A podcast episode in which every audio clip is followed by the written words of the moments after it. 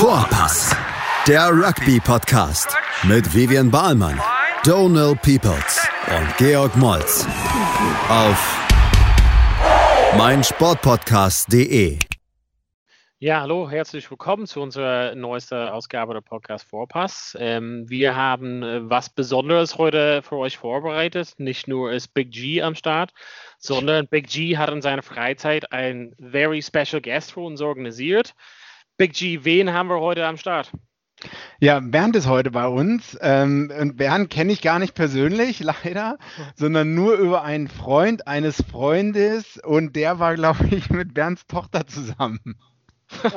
wenn wow. Ich, wenn, wenn, ich das richtig in Erinnerung habe.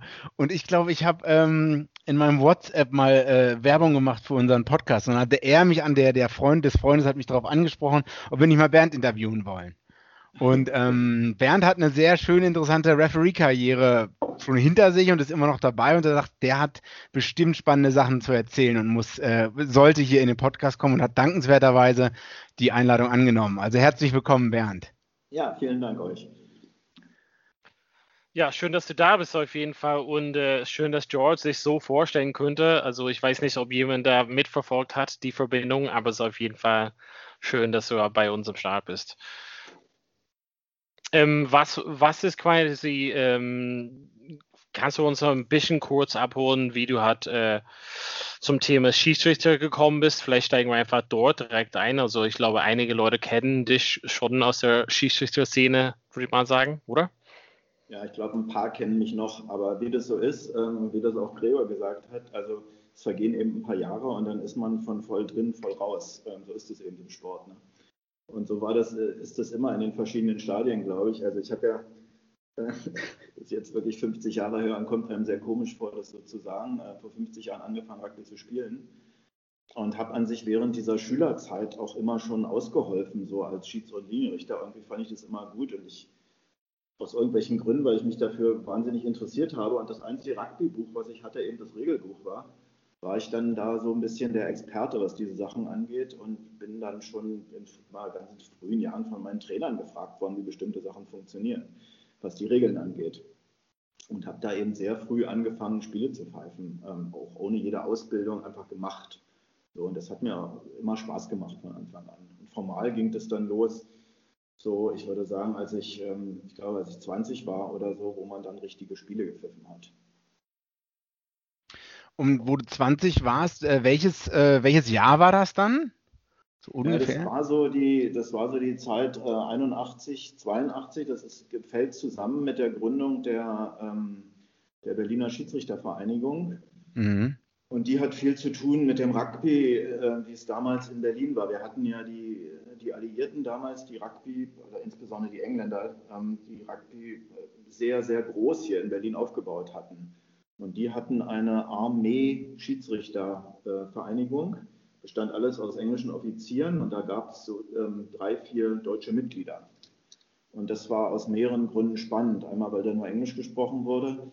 Ähm, zweitens, weil es Armee war und man mit so einem kleinen Besuchsausweis in die ganzen, ähm, die ganzen Armeeeinrichtungen rein konnte und weil man natürlich eine andere Kultur da kennengelernt hat, was, ja, was eben die ähm, sozusagen das Funktionieren von Strukturen und ähm, auch ein bisschen äh, Ordnung und Gehorsam so ähm, mhm. äh, ausgemacht hat. Ähm, also sehr strenges Protokoll, da wurde alles protokolliert, es fängt immer pünktlich an.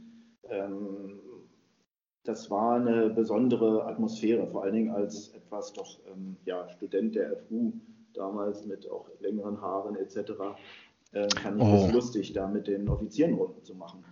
Ja, 1981 immer noch kalter Krieg, muss man sagen. Naja, ne? das in, bis 89, bis zur Maueröffnung, äh, das war das Besondere, waren ja diese, ähm, die, diese Truppen, die in Berlin waren, nur Elitetruppen, ähm, weil, obwohl nie was passiert ist, ähm, aus politischen Gründen man immer gesagt hat, das ist ein Hotspot. Und ja. Elitetruppe im, im, in der Armee heißt erstklassige Rugby-Mannschaft. Also die mhm. Welsh Guards waren hier, die ähm, Royal Fusiliers, die ähm, British Air Force hatte zeitweise drei Mannschaften, wo in der ersten Mannschaft so Leute gespielt haben. Ähm, ich weiß das noch, Dave Henner, der hat für Schottland B gespielt, ja, mal so von der Kategorie her. Mhm. Und äh, die haben die deutschen Mannschaften regelmäßig sehr hoch geschlagen. Also okay. Haben die dann, haben die am normalen Ligaspielbetrieb teilgenommen oder haben die, die so haben intern den, immer gespielt? Die haben den Ligaspielbetrieb organisiert und wir hatten ungefähr Ach. 25 Mannschaften, die jedes Wochenende gespielt haben. 25 Mannschaften. Und wie viele davon waren jetzt ähm, aus Kasernen? Ungefähr, also, ich würde sagen, ähm, 20 Armeemannschaften, wobei es eine französische Mannschaft gab und eine amerikanische. Und mhm. der Rest waren alles englische Mannschaften. Okay. Und dann eben die Westberliner Vereine, das war BRC, Siemens, BSV, BSC. Okay, krass. Und du sagst, äh, die hatten natürlich keine Chance, wenn da Leute aus Schottlands B-Mannschaft ausgelaufen nee, sind. Nee, also es gab, gab, Mannschaften, gegen die hat man einfach nicht gewonnen. Das war Royal Air Force erste Mannschaft. Ich habe ja dann auch noch gespielt in dieser Zeit und das, mhm. wir hatten mit dem BRC sind wir gerade in die Bundesliga aufgestiegen und haben trotzdem 50-0 verloren. Mhm. Das war so die Kategorie. Aber dann gab es ja viele andere Mannschaften von Versorgungsregimentern oder so. Da, da hat man gute Spiele gehabt, aber es war immer super hart weil die, also wir hatten immer das Gefühl, dass die lieber am Montag im Krankenhaus waren, als wieder in irgendeinem Dienst. Und dieses Wechseln dann auf die andere Seite als jüngster Schiedsrichter überhaupt da ähm, und dann auf einmal mit so einer Pfeife zwischen den gleichen Leuten stehen, war natürlich eine besondere persönliche Herausforderung. Okay, was war, ähm, kannst du dich an dein erstes Spiel erinnern oder irgendwelche kritischen Situationen? Was ist so, wenn du sagst, ich meine, du hast schon von früher, von ein bisschen kleiner auf angefangen vielleicht zu pfeifen, aber gab es da irgendwelche Momente, wo du sagst, puh, da erinnere ich mich heute noch dran zurück oder so? Naja, ich, ich also mein wirklich, ich, was ich mich erinnern kann, ich habe damals noch nicht Buch geführt über die Spiele, aber ich habe 1980, glaube ich, oder auch 81 mal das Berliner Endspiel gepfiffen, weil der Schiedsrichter nicht gekommen ist. Also so, so eine klassische Geschichte ich stand da eben rum und dann ist Peter Welsh, der damals, ähm, war damals der Präsident vom, vom Berliner Rugbyverband zu mir gekommen und hat gesagt, ey, du, du pfeifst doch immer so rum, kannst du das nicht machen, ihr das hier ausfallen lassen. Das muss man sich vorstellen noch. Das war äh, Siemens gegen BSV damals. Mhm. Und das war ähm, Jungfernheide, weiß ich noch. Und da, aber also mehr Zuschauer waren, glaube ich, nie in der Jungfernheide. Also mhm. voll. Ne? Das rundum bestellt voll und Riesenaufmerksamkeit und alles die ehemaligen Nationalspieler von Siemensstadt oder so. Da, da weiß, wusste man gar nicht, wie einem geschieht. Also wahrscheinlich habe ich da einen Fehler nach dem anderen gemacht oder so, aber das hat damals noch nicht so eine Rolle gespielt, weil die, die Spieler haben so einfach gespielt und man hat dazwischen gepfiffen. Ja. Das war ja, ähm, so hat man ja das damals gemacht. Ne? Also, aber das war, kann ich mich erinnern, besonders herausfordernd. Okay, und krass. Vorbereitung, so ein, so ein Spiel zu pfeifen, wo lauter für damals für mich Legenden gespielt haben. Mhm. Aber alle dich respektvoll behandelt, nie ein schlechtes Wort gefallen? Naja, das ist eine, das ist eine schöne Legende. Aber das, das gab es genauso wie, wie, wie heute, gab es okay. da auch ähm, die, ich will jetzt nicht sagen Anfeindungen, aber also ich habe es immer so unterschieden, ich habe nie so ein Problem gehabt mit Dingen, die auf dem Platz passiert sind. Ja, also wenn, ja. Man einen, wenn man einen Versuch nicht gibt, wo der Spieler meint, der hat den Versuch ähm, regulär erzielt und sagt dann, nee, war kein Versuch, weil, und dann, dass der Spieler dann sauer ist oder so, hatte ich immer Verständnis für. Dafür habe ich ja lange genug gespielt. Auch. Ja, ja, ja, ähm, ja. Was ich nie gemocht habe, sind die Dinge, die nach dem Spiel passiert sind oder mhm. dann nächste Woche wieder vor dem Spiel, noch viel schlimmer. Mhm. Da habe ich eine mhm. Aversion gegen gehabt und ich habe auch die Leute gehasst, da die die in diese Richtung äh, gearbeitet haben. Es waren natürlich auch immer die gleichen. Und in so einem kleinen Verband ähm, ist es eben schwierig. Ne? Okay, ne? ja, ja.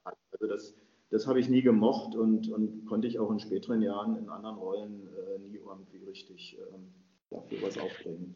Okay, also damals war nicht alles besser, wenn man immer sagt. Ne? Nein, auf keinen Fall. Ja. Die, die, Ausbildung auch, ähm, also Ausbildung gab es quasi nicht. Ich habe vier Jahre lang gepfiffen, ohne dass einer zugeguckt hat, der oh. von Schiedsrichter Ahnung hatte. Also, ja, ich habe ich hab damals in Melbourne auch Schiedsrichterausbildung gemacht. Beim ersten Spiel wurde mir gleich jemand an die Hand gestellt, ne? Mhm. Ähm, von Anfang an. Und ich durfte auch gar nicht auf dem Platz, ohne voll irgendwelche Kurse besucht zu haben. Genau. Und so ist das ja heute auch. Und das, das ist alles viel besser geworden. Ne? Ja, ist ja klar. Aber ähm, die besseren Geschichten kann man von früher erzählen. Ja so, die dritte Halbzeit auch, oder? Unbedingt.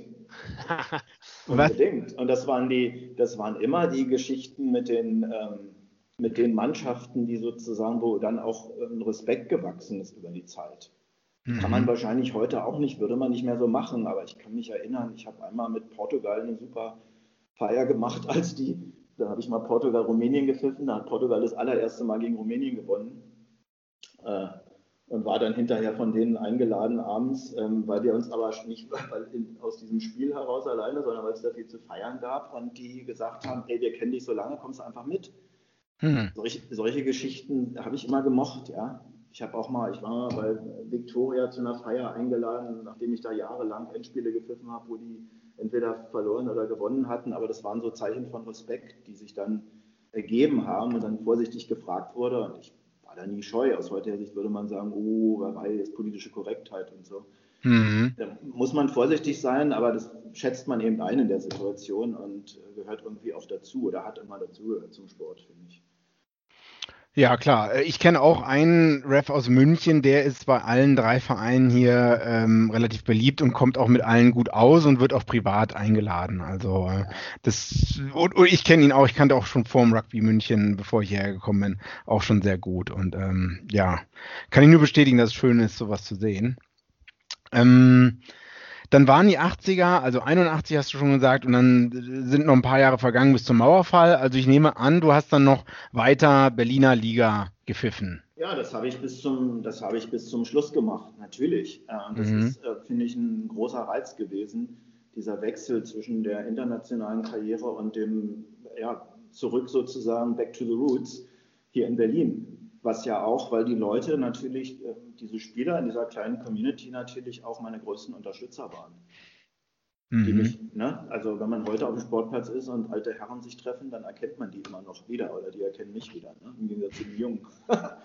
ähm, und ich, also ich weiß noch, ich bin wiedergekommen mal, ähm, das war 97, da habe ich ähm, WM gepfiffen in, äh, in Hongkong, Sima WM die damals auch im Fernsehen übertragen wurde. Also alle haben mich gesehen und so, fanden das ganz toll. Und nächsten Samstag war ich auf dem, habe ich ein Spiel gepfiffen in der Forkenbergstraße beim, ich weiß nicht mehr, wer das war, BSV gegen irgendjemand. Und nach irgendeinem, so ähm, wo einer durchrennt im Ball, dreht sich so ein BSV-Spieler um und sagt zu mir, na, ist ja toll, du pfeifst hier in Hongkong rum und bei der Weltmeisterschaft, aber hier kannst du nicht mal einen Vorwurf sehen. So. Und das ist ja so eine Art Rugby-Respekt, wie man ihn sich wünscht. Also ich hätte mich da schlapp lachen können. Kann man dann auch nicht als Schiedsrichter in dem Moment. Aber ja. so gehört sich das ja, ne? Mhm. Ja. Also die Realität ist irgendwie, wie man in Dortmund sagt, immer auf dem Platz. Ne? Und, genau. Das gilt natürlich für so eine Sachen auch. Ne?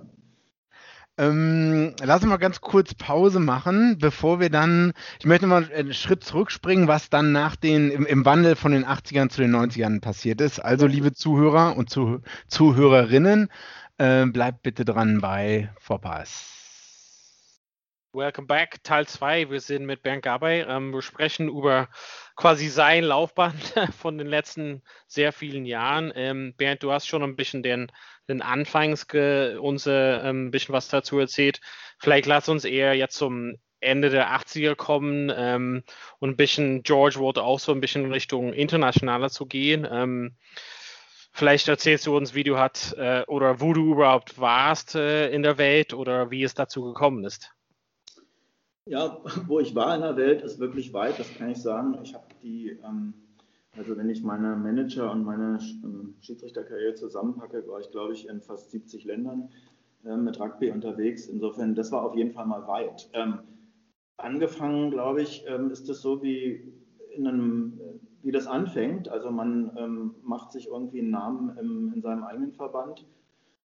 Ähm, und äh, dann wird man zu einem europäischen Sichtungslehrgang geschickt, so hieß das mal früher, da, wo die Länder zusammengekommen sind, die dann ihre Schiedsrichter dahin geschickt haben, immer ein oder zwei aus jedem Land und dann kriegt man so einen Einsatz, seinen ersten.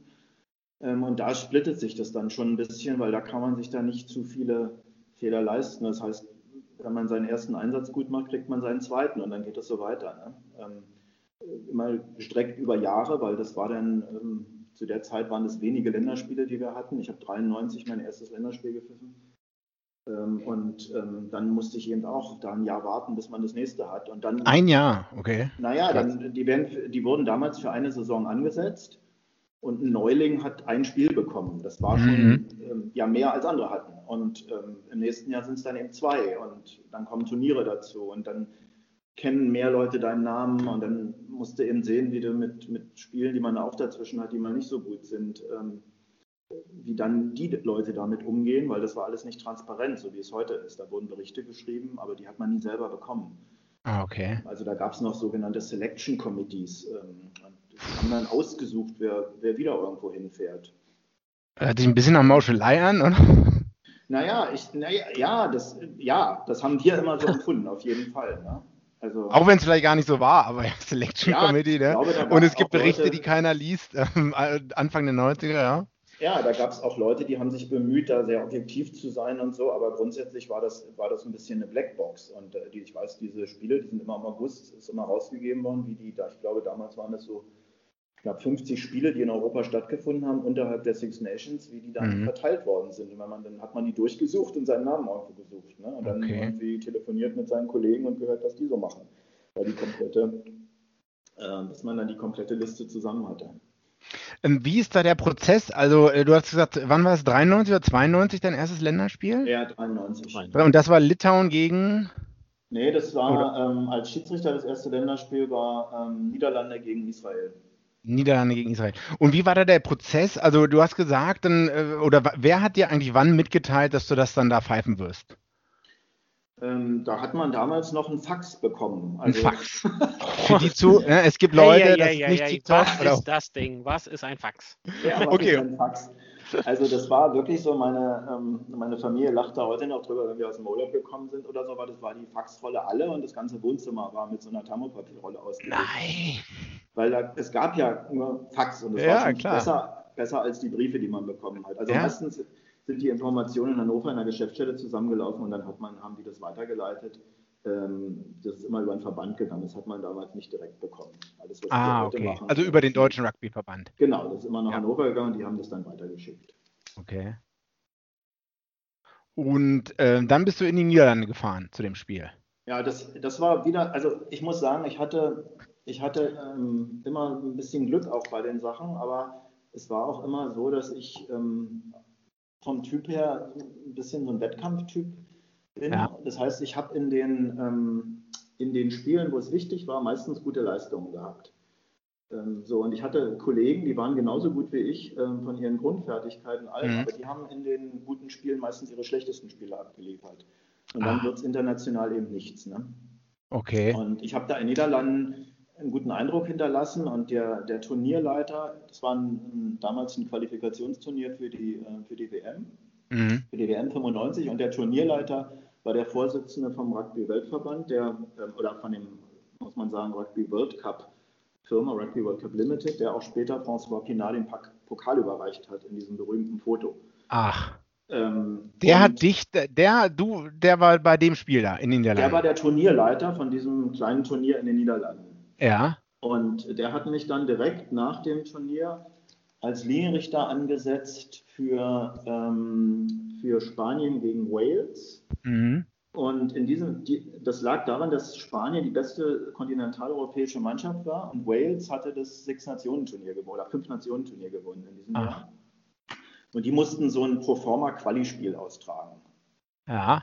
Und ähm, da war ich Linienrichter. Das war natürlich super. In Madrid tippitoppi alles ähm, und habe da auch sozusagen fehlerfrei agiert. So, und dann hieß es auf einmal, ja, der hat ja schon einen CV, also den kann man jetzt schon einsetzen, weil er hat ja schon Erfahrung.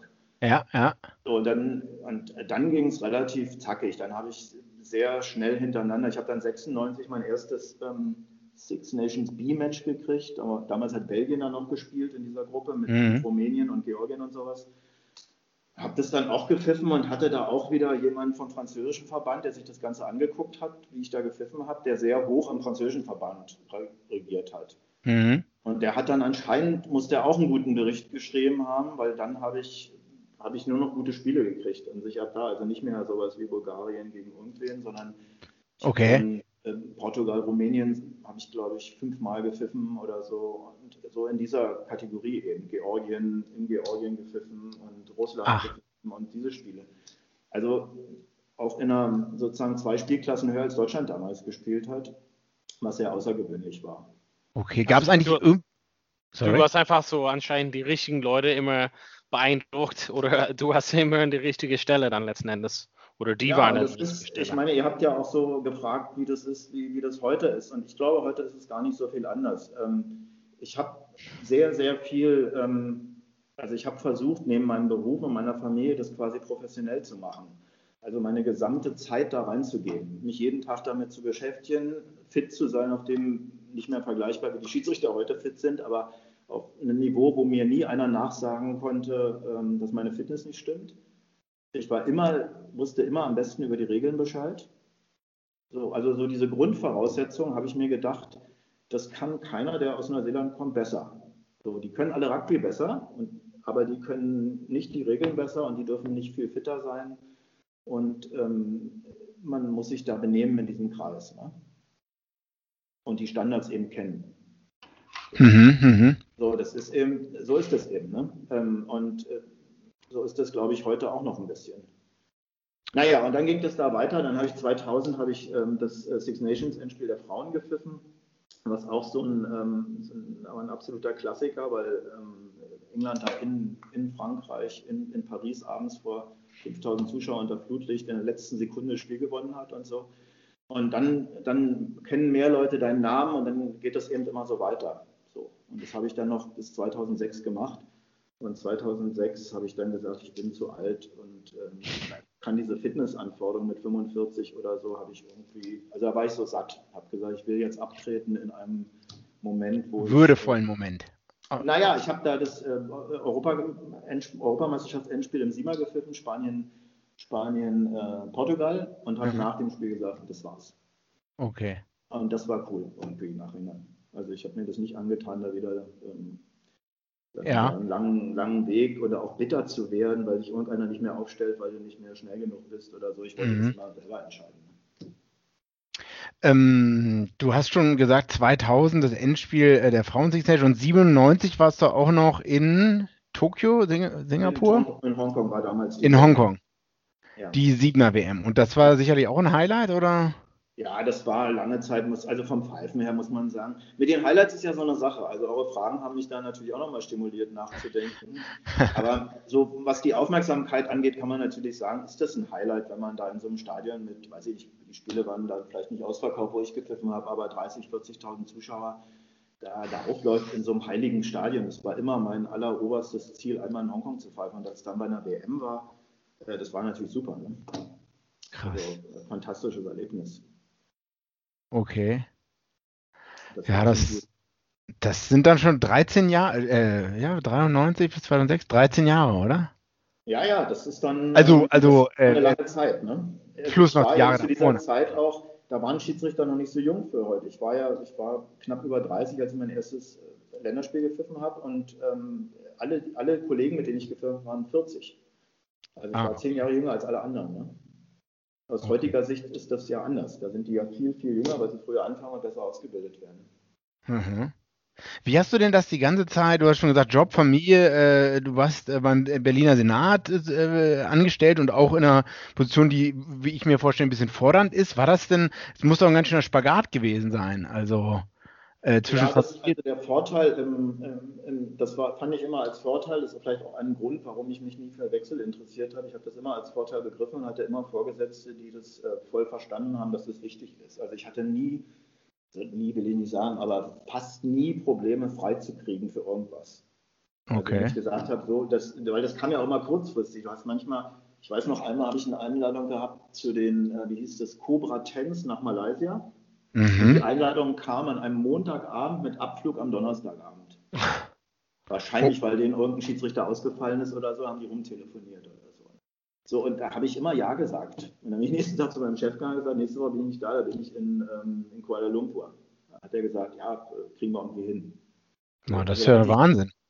Naja, und das ist das, äh, das fand ich immer gut, so, natürlich. Und dann ähm, arrangiert man sich darum herum. Ich habe dann meine Urlaubstage eben dafür verbraten. Das haben da meine Töchter drunter gelitten. Aber so, naja, ist ja so. Also äh, wissen die auch und scherzen wir heute drüber, aber ist dann eben so. Okay, gut, gut. Ähm, Gibt es äh, von, von in der gesamten Zeitspanne, äh, ich weiß nicht, ob man das auch so einfach be äh, beantworten kann, aber haben dir da jemals irgendwie so die Knie geschlottert oder so? Oder war das eigentlich immer so, nee, nee, ich, ich kenne hier die Regeln am besten, ich bin super darauf vorbereitet, deswegen, deswegen habe ich zwar nötigen Respekt, aber mir schlottern jetzt nicht die Knie vor irgendwelchen Mannschaften oder so oder vor irgendwelchen Stadien, wo viele Leute sind. Also viele Leute fand ich immer nur geil.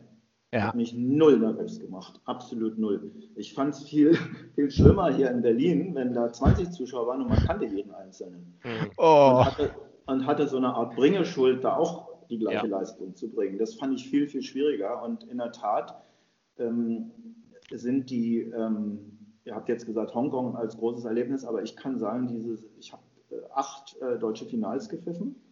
Mhm. Und das waren die Spiele, wo ich richtig nervös war. Kann ich mich an jedes einzelne erinnern, wo ich morgens so richtig nervös war. Ich kannte alle Spieler. Ich habe mit vielen von den Spielern ja selber Jugendnationalmannschaft gespielt. Ah, okay. Äh, und äh, über die Jahre aus der Bundesliga kannte man die alle und alle wollten einen guten Tag sagen oder hinterher einen mhm. Kommentar haben oder so. Und das war immer, also die fand ich besonders herausfordernd und die haben mich am meisten nervös gemacht. Nicht die Länderspiele, wenn du irgendwo in Russland bist oder so, das läuft dann schon. Ähm, oder bei den großen, großen Turnieren mit Zuschauern, das fand ich auch immer super. Aber diese, diese Deutschland-Sachen haben mich immer nervös gemacht. Okay, ja, krass, interessant. Ja, stimmt. Macht, macht Sinn, wenn man drüber nachdenkt. Ja, ähm, also die kennen dich alle und ähm, ja, ich fand das auch immer eine besondere Verpflichtung, weil viele ja doch, viele haben immer drauf geguckt und gesagt, ja, der pfeift ja die Länderspiele oder so und ja, mhm. da muss man aber die Leistung bringen im, ähm, die, in der vollen Hütte bei Handschussheim oder so. Ne? ja, die Erwartungen, die Erwartungen sind dann hoch von den Leuten, wenn der, ja. wenn der Big Boss da ist, ja.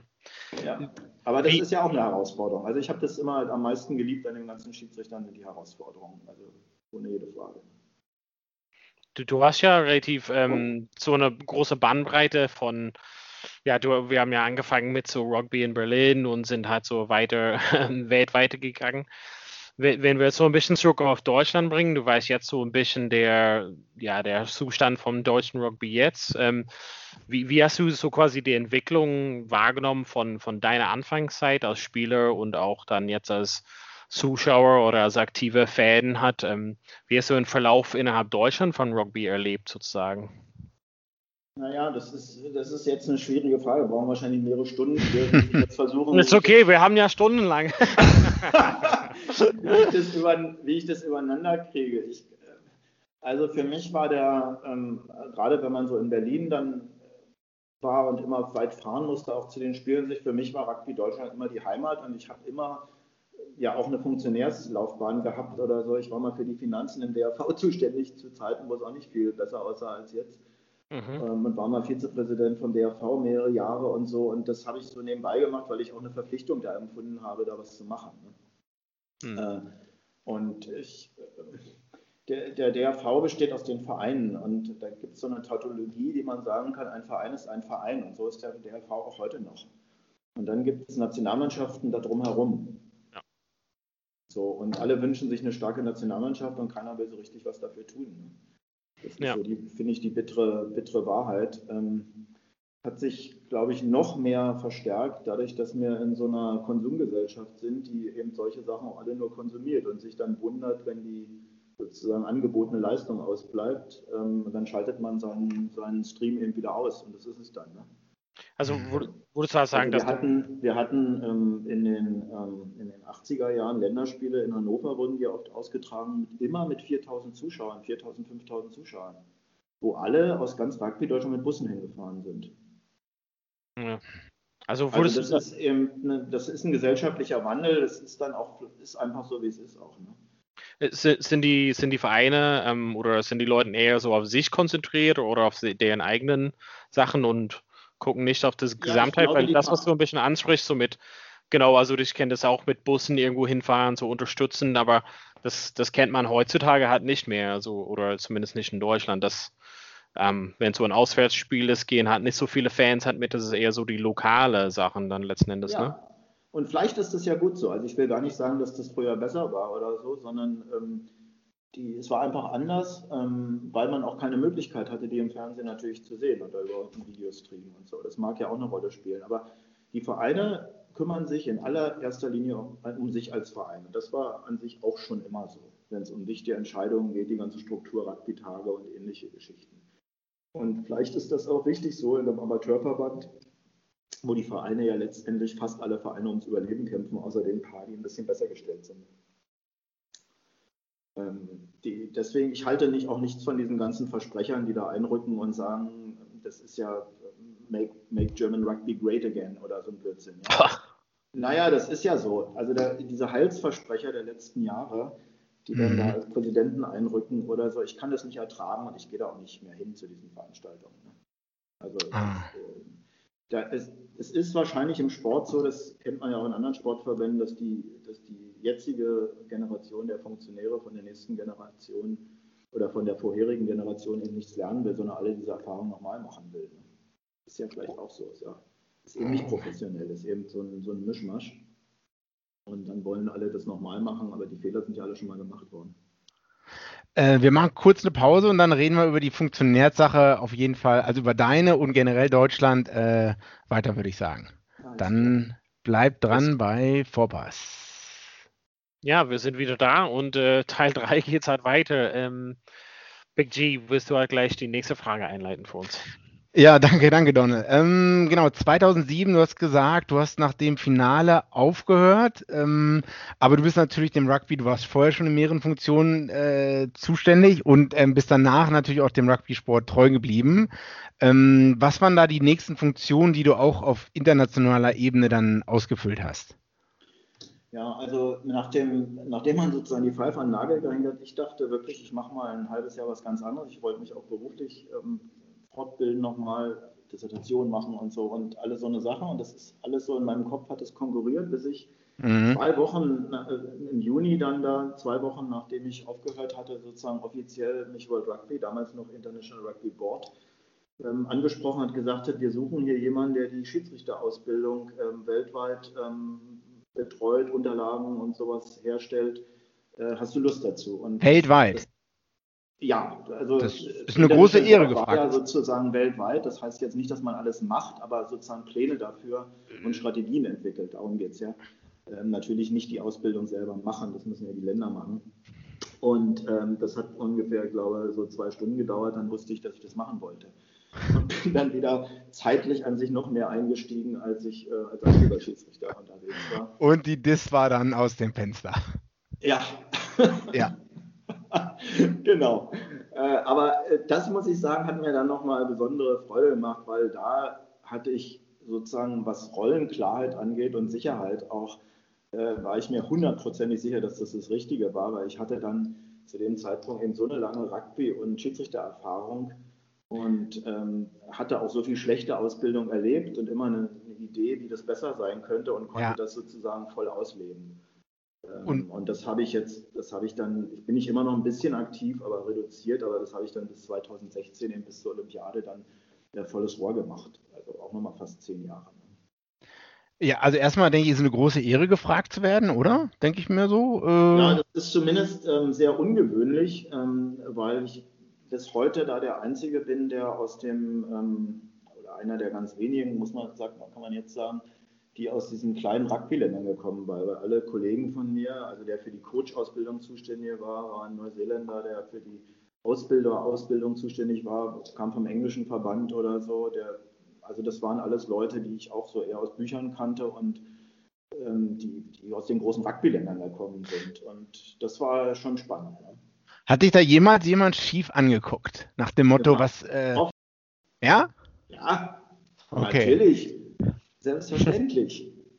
Gruselig. Nach dem Motto, nach dem Motto, ja, sag mal, spielt ihr überhaupt Rugby in Deutschland oder ja, so? Ähm, Lieblingsfrage. Okay.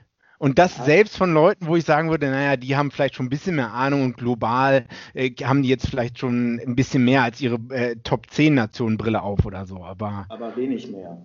Okay. Also man, man, muss sich das vorstellen, dass das World Rugby, man kann sagen, es hat sich ein bisschen geändert in den letzten Jahren, aber ich würde auch nur sagen ein bisschen und hauptsächlich auf dem Papier, aber ähm, es gibt so einen, so einen Spruch von einem argentinischen Freund von mir, der heißt da, das ist eine ähm, BMW-Welt und der ist sehr wahr, der Spruch. Also das ist alles, was nicht britisch, was nicht weiß und was nicht äh, männlich ist, ist erstmal zweite Kategorie. So einfach ist das. Ne? Die, okay das ist ja, das lebt, da kommen jetzt neue Leute rein, aber das Gedankengut wird ja immer über Generationen übernommen. Es dauert lange, bis das aufgebrochen wird, und, ja. Ja, guck dir an, guck dir an, was, also die, wie Entscheidungen getroffen werden zugunsten welcher Länder und so. Das ist, mhm. das bleibt immer verharrt in den sechs Nationen, die einen unheimlichen Druck auf, auf Weltrugby ausüben. Ja, und für sich eben Einnahmen sichern wollen. Und meiner Ansicht nach, das, ich kann das heute sagen, weil ich da nicht mehr involviert bin so richtig, aber die, das sind, was Entwicklungsinteresse angeht, sind das viele Lippenbekenntnisse. Ne? Die wollen ihre Märkte sichern und die brauchen Gegner bei einer, einer WM. Ja. unterhalb der WM-Ebene interessiert sich keiner dafür. Genau, ich glaube, das haben wir, Donald und ich, auch schon oft aus dem, ne, alle reden immer Georgien, Chance verdienen, Six Nations. Es hat ja kein Mensch in den Six Nations hat Interesse daran, dass Georgien das spielt, weil die kein Geld genau. bringen, oder? Auch wenn sportlich sehr viel Sinn machen würde, Auf- und Abstieg, aber. Ja, es geht um TV-Rechte dann um dem ja. in der ersten Linie. Ah, ich sage euch mal ein Beispiel, was ich, ähm, was ich, ähm, also ich fand ich immer lustig, aber es hat sich auch tragisch. Ich hatte einen Etat von in, in den Jahren so 2012 oder so hatte ich so ein Etat von 50.000 ähm, Pfund ungefähr für meine, für meine Entwicklungsprogramme und für die, für die Ausbildung. So nur mal als Größenordnung. Und mit dem konnte ich so wirtschaften. Und ähm, die Tier, Tier 1 Nationen haben dann ein Meeting veranstaltet in Marcoussis, in dem französischen Trainingscamp, ähm, wo die aus der ganzen Welt berühmte Spieler eingeflogen haben und Journalisten, um ihren neuen Gedrängeprozess äh, zu verkaufen, der da eingeführt wurde. Und dieses Meeting alleine hat, glaube ich, 80.000 Pfund gekostet. Ein Wochenende für nur Unsinn. So, und nur, das sind so die Größenordnungen, ja. in denen da Geld ausgegeben wird. Ne? Und, also die, ähm, ja. Mhm. Das, das ist, zeigt natürlich eine Prioritätensetzung auf. So. Und da konnte immer gesagt werden, ja, wir investieren ja und wir haben dein Budget auch wieder erhöht, aber die Verhältnisse stimmen da eben nicht. Stimmen überhaupt gar nicht. Ähm, da würde ich gerne nochmal, also wenn man ein bisschen mehr auf Detailebene kurz runtergeht, auch nicht jetzt zu lange, aber also in den 13 Jahren, du hattest dann ein Budget und warst für die Ausbildung zuständig von anderen Schiedsrichtern in einem sogenannten, in sozusagen Tier 2 Bracket oder, oder? Ja, so kann man das, das ist so, also je nachdem, wie man das fasst, aber man kann sagen, das ist Tier 2. Mhm. Ähm, und es gab verschiedene Aufgaben. Die eine waren ähm, eben diese Ausbildungsprogramme zu entwickeln. Das sind insgesamt so vier Programme, äh, fünf Programme, äh, die heute etabliert sind und wir heute eben nur noch die Programme ein bisschen. Das ist das Einzige, was ich auch noch ein bisschen mache.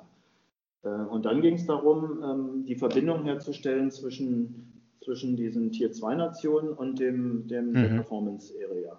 Also wie kriege ich, also beispielsweise, wie kriege ich einen georgischen Schiedsrichter zu einer U20 WM, dass der so gut ist, dass er da pfeifen kann? Mhm. Oder wie mhm. kriege ich einen Fidschi-Schiedsrichter ähm, aus einem SIMA-Land auch mal zu einer SIMA-WM? Mhm. Und wie kriege ich mhm. jemanden aus Kenia, die auch ähm, da eben in, in Afrika Kontinentalafrika führend sind, auch mal zu einer U20-WM. Und das war meine, ich habe diese U20-WMs als Manager betreut, als in mhm. einer Rolle, also die Schiedsrichter dann vor Ort mit denen gearbeitet, aber auch deren Pathway vorbereitet, dass die in der Lage waren, da auch eine vernünftige Leistung abzuliefern. Okay, okay. Und eben bei den Frauen genau das Gleiche. Also ich habe dann die, die Frauen-WMs 2010 und 2014 eigenverantwortlich betreut als Schiedsrichtermanager, aber war auch für deren Entwicklung zuständig. Das hatte man damals dem, dem Entwicklungsbereich zugeordnet, weil die, das gepasst hat aus vielen Gründen.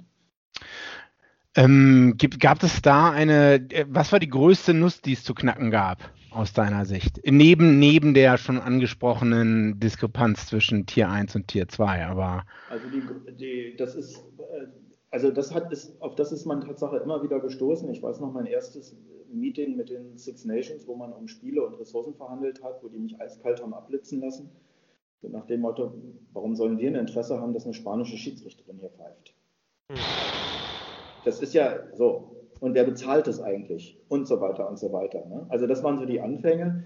Ich glaube aber letztendlich war die, das konnte man ja überwinden, indem man dann Vertrauen aufgebaut hat. Ein paar Jahre später hatte man mit den meisten Verbänden hatte ich eine gute Zusammenarbeit, so, mhm. mit den großen Verbänden. Aber die richtige, die richtige Aufgabe sind, glaube ich, die nationalen Verbände, die ich nie geknackt habe. Also das würde ich heute anders machen. Ähm, also die selber sozusagen mit ihren geringen Ressourcen, Deutschland ist ja da auch ein Beispiel für, ja. kein Geld ausgeben wollen für Entwicklung, sondern ihr Geld immer in die Nationalmannschaften stecken. Immer Männer A-Nationalmannschaft. Ich kann dir auch dazu, ich will nicht zu viele Storys erzählen, aber ein bisschen ist ja auch dafür da die Zeit, ähm, es gab, als, könnt ihr euch erinnern, als Argentinien 2007 gespielt hat und Dritter geworden ist bei der WM. Leider aus Ihrer Kenntnis das zu deutlich erinnern. Ja. ja. Also 2007 Argentinien wird Dritter, die fahren nach Hause und der, der, der Manager von den Argentinien, der Trainingmanager, mit dem ich damals da zusammengearbeitet habe, Eliseo, geht zum Verband und sagt, so jetzt brauchen wir noch mehr Geld für Entwicklung, dass wir bei der nächsten WM noch besser werden. Und da sagt der Präsident vom argentinischen Verband zu ihm, wieso, wir sind doch gerade Dritter geworden, du kriegst gar kein Geld mehr. Wir sind doch da. Und ich finde, das ist so eine schöne ähm, Geschichte. Ja. Ich, das, das habe ich immer wieder erlebt. Ja. Immer wieder. Immer wieder von neuem in ganz unterschiedlichen Ländern. Von USA über Samoa, über ähm, Hongkong, okay. über, also über alle Länder, mit denen man so zu tun hat, hat man das wieder erlebt. Ne? Und das ist irgendwie frustrierend, dass man das nicht aufknacken kann, dass die, dass die Länder verstehen, dass das auch Teil ihrer Aufgabe ist, in, so, in diese Bereiche zu investieren. Okay, krass. Vollkommen länderunabhängig, aber immer dasselbe Pattern da. Ja. Interessant ja. zu hören. Die Nationalmannschaft fliegt dann Business Class statt, statt Economy Class und das Geld ist weg. Ja, klar. Das sind auf einmal, das sind ein paar tausend, paar zehntausend Euro ja. mehr. Ja, hm. also das geht ruckzuck. Ne? Und die Entscheidungswege in solchen Verbänden, auch im DRV, sind da immer eindeutig. Weil die hm. Leute, die ja im DRV dann, also die dann aus den Vereinen irgendwie raus sind und im DRV arbeiten oder auch in anderen Verbänden, die, die sind ja dann auf einmal, fühlen sich ja auf einmal zuständig für die Nationalmannschaften. Das ist ja sozusagen deren Mannschaft. Und dann haben die auf einmal ein Etat. Und dann geben sie das Geld auch aus. Also nichts ist einfacher, als ein Etat zu verprassen. Okay. Aber ob das für das Gesamt-Rugby, wenn man Rugby nach vorne bringen will, hm. der richtige Weg ist, wage ich eben stark zu bezweifeln. Ja, wenn man auf die letzten 10, 20, 30 Jahre guckt, ne, äh, sind ja. da starke Zweifel angebracht. Ne? Vergangenheit, ja, lernen. Ne? Dann hat man Mannschaften, das haben ja auch alle diese Länder, das hatten wir auch, Mannschaften, die Nationalmannschaften, die, wo bestimmte Jahrgänge aus der Jugend kommen, die dominieren für zehn Jahre oder so.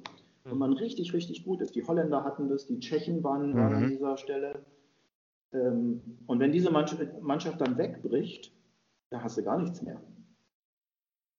Weil hm. die haben, den, die haben den gesamten Etat aufgebraucht, jahrelang. Okay. So eine goldene Generation und dann ist ja. man da, steht man leer. Ja, und die, die großen Länder haben das natürlich nicht so krass. Ne? Die verlieren dann mal ein Spiel mehr, aber die bleiben natürlich immer, die haben natürlich ein System dahinter. Und ja, die großen Länder haben eher so ein Fließband halt, ne? So ja, von also Spielern, die, die, die danach kommen. Die Portugal, das Land, wo ich die meisten Länderspiele gepfiffen habe, mit denen, die ich da auch zehn Jahre lang quasi begleitet habe, immer und das gesehen habe, ich habe immer die gleichen Spieler gepfiffen. Und dann sind die zu alt geworden und dann war Schluss im Portugal. Dann waren die weg. Dann hat World Rugby das Interesse verloren, hat denen kein Geld mehr gegeben, sind die völlig zusammengebrochen. Und mussten dann wieder langsam aufbauen, sind jetzt wieder auf einem guten Weg. Ah, und dann kann wieder dasselbe passieren. Wenn du jetzt einen Hebel drehen könntest, um alles zu ändern und gut zu machen, was wäre das denn?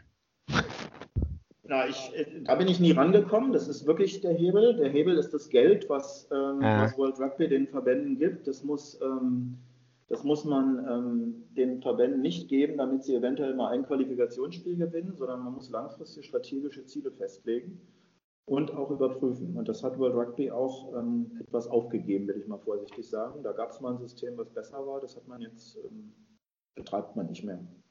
Ah, okay. So, und okay. ich glaube, man muss es messen, eben nicht am, am, ob Deutschland jetzt gegen Kanada so ein Spiel mal gewinnt oder nicht, sondern man muss es daran messen, wie viele Trainerlizenzen sind da, wie viele wie viel Schiedsrichter sind da, wie viele Jugendspieler sind da in den verschiedenen Klassen, wie viele Frauen gibt es und so weiter und so weiter.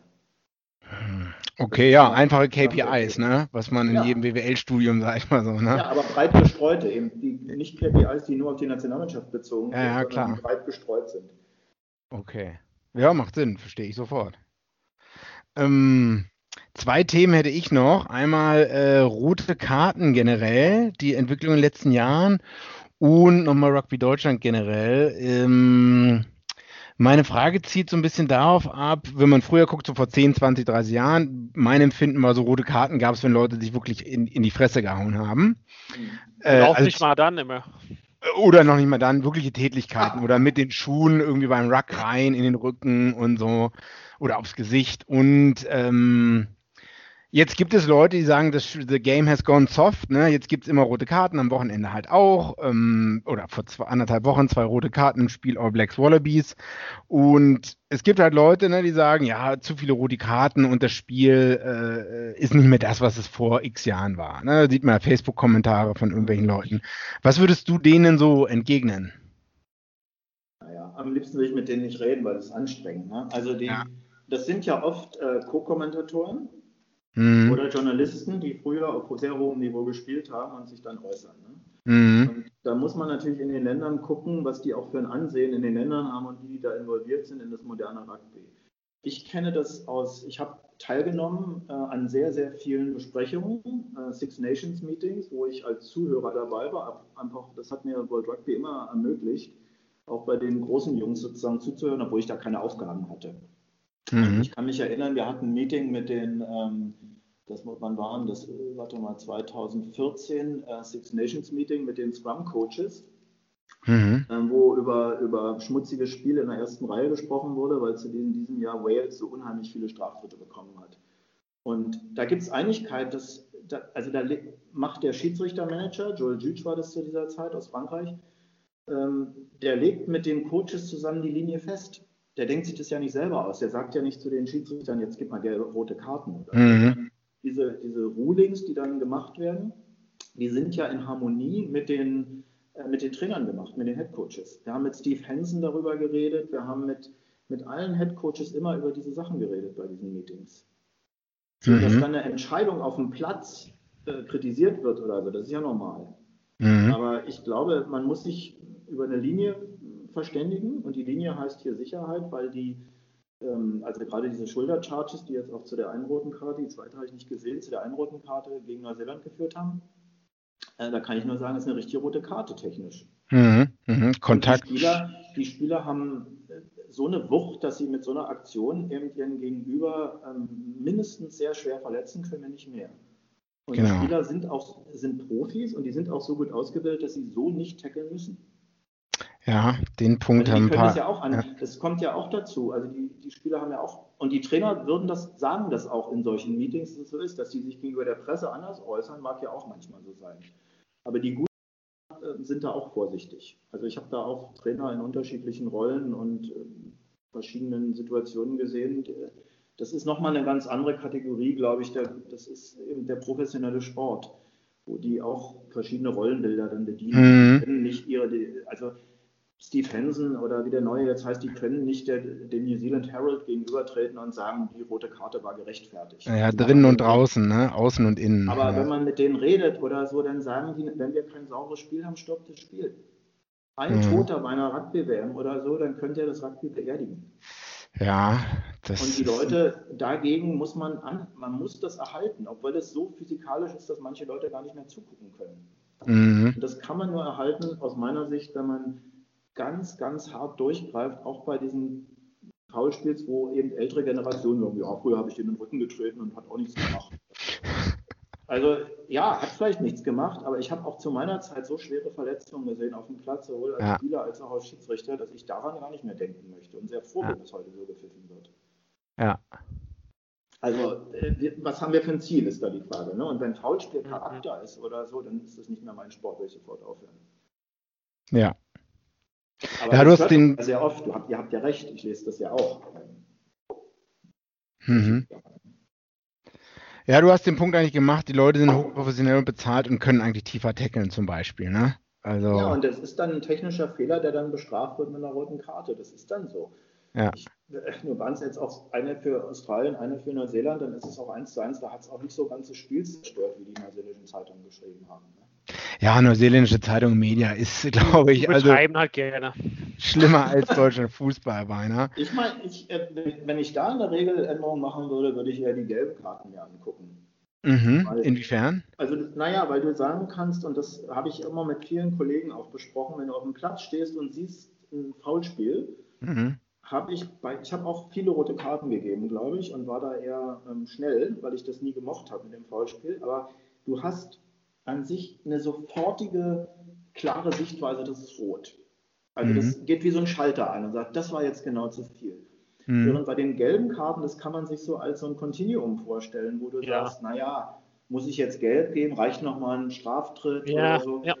Also da, da, da verstehe ich, dass das Publikum das nicht richtig äh, zusammenkriegt, dass es dafür eine gelbe Karte gab und dafür nicht. Aber eine rote Karte ist, finde ich, da ist ja. eine Schranke überschritten, wo man sagt, und deswegen haben wir das Protokoll, es ist mit der Schulter, es ist ohne Armeinsatz, es ist mit Kraft und es ist gegen den Kopf rot. Mhm. Ja. Wir hatten ja letzte Woche so ein bisschen auch drüber gesprochen, also dieses Stufen von gelb bis rot. Also irgendwie sehr, also das hatten, das sind Welten wahrscheinlich zwischen Gelb und Rot, ne? Also wie du auch gesagt hast, ja. Gelb kann irgendwie so ein ganz leichtes sein, aber Rot ist irgendwie so sehr eindeutig. Ja. Vielleicht, vielleicht braucht man, also wir haben schon ein bisschen letzte Woche philosophiert, es gibt dieses Thema, diese orangene Karte, was hat jetzt irgendwie, glaube ich mal in Neuseeland, der erstmal vorgeschlagen wurde, so ein bisschen so eine Zwischenstufe für so eine wie eine rote Karte für die Person, aber dass er Mannschaft wieder aufstocken könnte. Das ist irgendwie so, so. Zwischenstufen, weil, also, ich weiß halt nicht, gelbe Karte ist irgendwie so, man hat ja gesehen in dem Spiel mit Irland und Frankreich, also am Ende kann eine gelbe Karte, man kann es halt aushalten, ne? Im Unterzahl für 10 Minuten hält man das halt schon aus, ne? Aber im Unterzahl für 70 Minuten ist schon eine andere Sache. Ja, wir haben es versucht, mal statistisch auszuwerten über eine große Anzahl von, von Spielen. Und ähm, ist, also was man, man kann es statistisch nicht zeigen, dass es einen Effekt hat in diesen zehn Minuten. Mhm. Aha, das okay. kannst du ja messen. Du kannst ja einfach gucken, ja. fallen da mehr Punkte oder andere Punkte. Also ja. das ist untersucht worden und das hat es nicht. Aber es gibt natürlich einen Effekt, weil diese Kraftanstrengung in den zehn Minuten eventuell Kraft kostet aus den anderen Minuten dann. Also dann kann, insofern kann man es dann nicht mehr nachweisen. Ne? Ja, okay, so ein Lang Langzeitschaden. Ja, und okay, wenn das mehrere gelbe Karten sind und das immer zehn Minuten sind, also gibt ja auch Ideen, sozusagen nochmal anders damit umzugehen, eine weiße Karte einzuführen. Das gab es auch mal irgendwo, wo man ja. sagt, ähm, sozusagen eine technische gelbe Karte ist was anderes als eine gelbe Karte für Brutalität.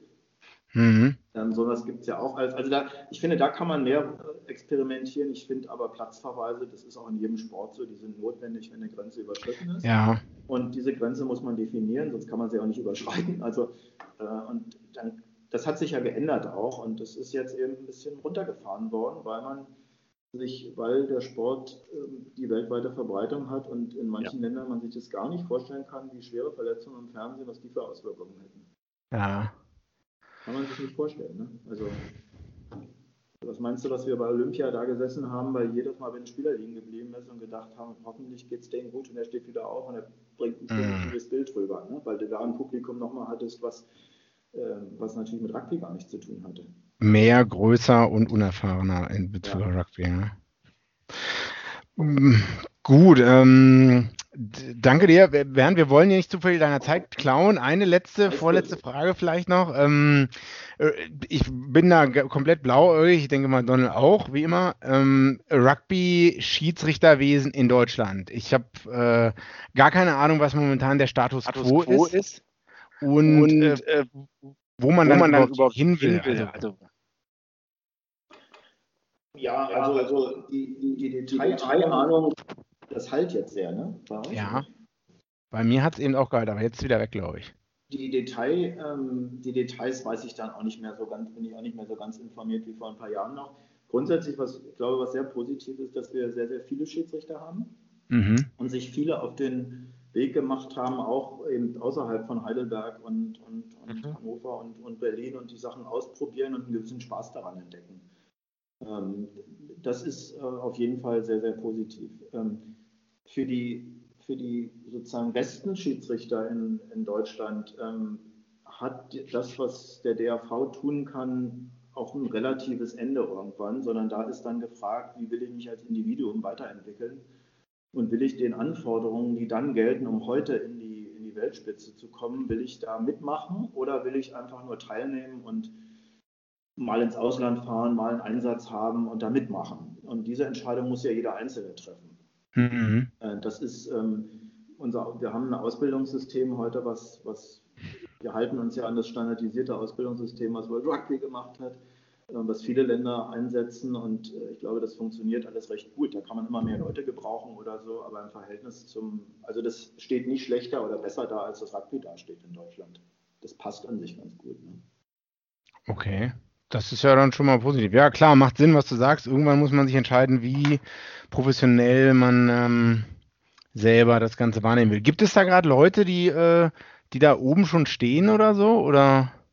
Naja, es gibt ein, ein paar Leute, die ähm, im Einsatz sind. Ähm, ähm hier zum Beispiel in, den, in der SIMA-Europameisterschaft oder solche Geschichten. Mhm, mh, mh. Also hier aus, aus, aus Berlin sind das ähm, Leute wie Joshua Jahn aus, aus Potsdam oder Martin, der ein Franzose, der seit ein paar Jahren in Berlin ist und ähm, da im SIMA-Zirkus äh, mitmachen kann, weil er, weil er gute Leistungen bringt. Also da gibt es, äh, das ist schon gut, ne?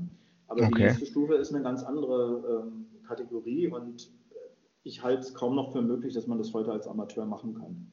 Ah, okay. Also es ist, weil es geht dann in ein Vollzeittraining über. Ich muss mhm. diese, diese Fitnessstandards zu erfüllen und die Reisestandards zu erfüllen, ähm, muss ich sozusagen volle Verfügbarkeit über meine Zeit haben. Oder ein Chef, der große Verständnis zeigt, wie bei dir dann.